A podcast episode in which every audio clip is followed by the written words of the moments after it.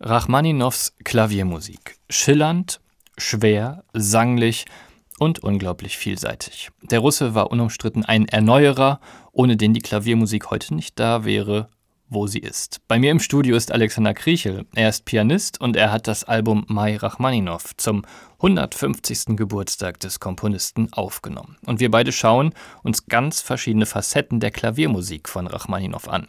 Alexander, lass uns in unserer letzten Folge jetzt mal hören, wie aus einem martialischen Marsch ein lyrisches Opernstück wird. Auch das kann Rachmaninow.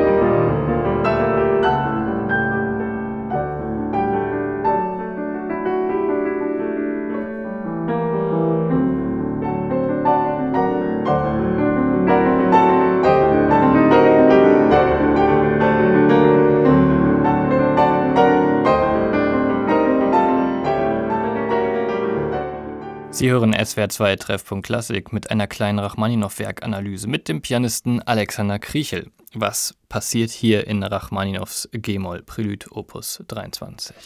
Ja, das war gerade der Übergang von quasi dem ersten Teil A zum Teil B und eigentlich zeigt das schon so viel, was Rachmaninow ausmacht. Also auf der einen Seite dieser Marsch, der dann eben in der Wiederholung noch mal kräftiger, noch mal intensiver wird und dann plötzlich in diesem Thema, äh, du hast jetzt Opernstück gesagt, also dass es irgendwie, dass es so etwas Lyrisches bekommt und diese, diese Wellen links, dass das eigentlich nur noch der rote Teppich ist für diese, für diese sehr gesungene Melodie, die dann angereichert wird durch die Zwischenstimmen. Also das, das zeigt schon sehr viel, was, was sehr typisch für diesen Komponisten ist. Zu diesen Zwischenstimmen, ich habe auch gelesen, es gibt da sowas wie eine verborgene Polyphonie, die man immer sagt. Man denkt ja bei Polyphonie Mehrstimmigkeit eher an eine Bachfuge, aber es gibt auch bei Rachmaninow diese Polyphonie. Ja, ich würde gar nicht sagen auch, sondern fast eigentlich, also Rachmaninow ist eigentlich permanent Polyphon, nur ist es eben nicht diese, diese dogmatische Polyphonie, dass man sagt, dieses Stück ist jetzt vierstimmig und darum werden alle vier Stimmen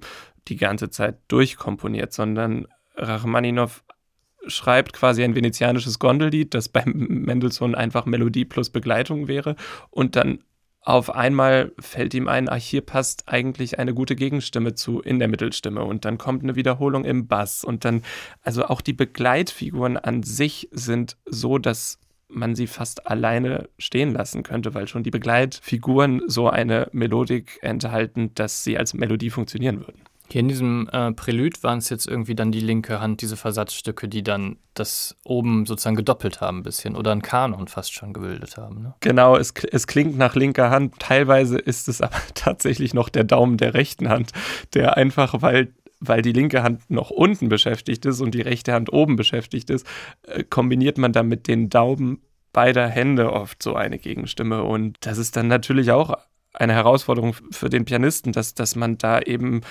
diesen Übergang innerhalb einer Phrase gar nicht hört, dass da jetzt der eine Ton mit links gespielt wird und der nächste mit rechts, sondern es ist eben eine gesungene Melodie und muss so klingen, als ob es eine Hand ist. G-Moll, A-Moll, C-Moll, das waren alles Tonarten, die wir diese Tage durchbesprochen haben. Moll war schon Rachmaninow, oder?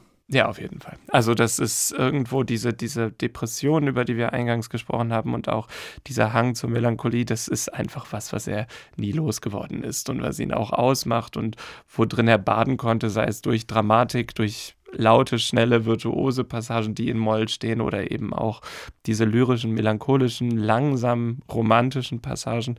Und äh, er hatte aber immer mal wieder Momente, finde ich, die, die, die dann, die dann doch so eine Art Augenzwinkern waren, die Humor gezeigt haben. Weil ich glaube, dass wenn man immer in diesen großen Emotionen badet, hat man ja auch mal Momente, wo es dann auf einmal leicht wird. Dadurch, dass man diese Schwere gewohnt ist, sind diese paar Momente, die leicht sind, die zelebriert man dann wirklich umso mehr, weil man genau weiß, das dauert nicht mehr lange und dann bin ich wieder so, wie ich vorher war. Diese Kontrastwirkung, das habe ich irgendwie auch in diesem G-Moll-Marsch gehört. Es gibt ja diesen Marschteil und dann gibt es diese S-Dur-Kaskaden, wo ich mir schon beim Üben einen abgebrochen habe, die sozusagen der Gegenpart sind. Die hören sich so an.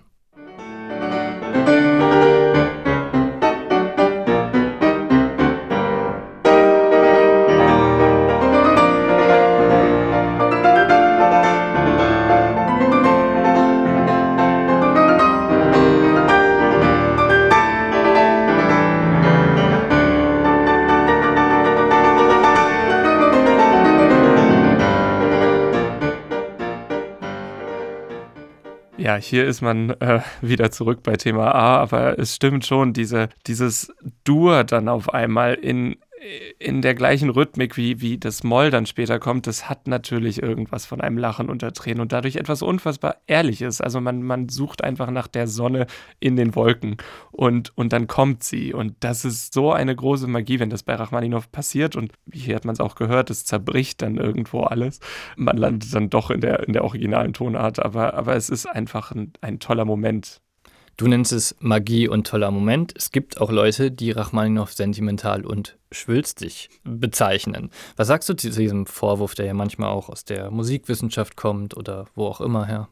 Also ich denke, dass, sagen wir so, ich kann, ich kann es verstehen, dass man auch vor allem in Kombination mit einer entsprechenden Interpretation das sehr schwülstig sehen kann. Für mich persönlich ist es aber dadurch, dass es so ehrlich ist, einfach und, und auch intelligent komponiert ist, ist es einfach zu gut, als dass, dass man es mit Kitsch abtun kann. Es ist einfach zu vielschichtig, es ist zu multidimensional. Also ich habe es oft, dass ich Rachmaninow, Werke von Rachmaninow dann wieder lerne oder wiederhole nach, nach ein paar Jahren und dann entdecke ich auf einmal wieder eine neue Mittelstimme und als Pianist ist man ja so beschäftigt, wenn man, wenn man teilweise zehn Töne gleichzeitig spielen muss, dass man denkt, ja gut, da ist die Oberstimme, da ist die Melodie, da ist der Bass, da ist das, dass, dass man gar nicht die Zeit hat zu gucken, was passiert denn da auf einmal zwischen drittem und Ringfinger. Und jemand, der es geschafft hat, Bitonalität, was ja einfach etwas sehr Modernes war zu, zur Zeit, als der komponiert hat,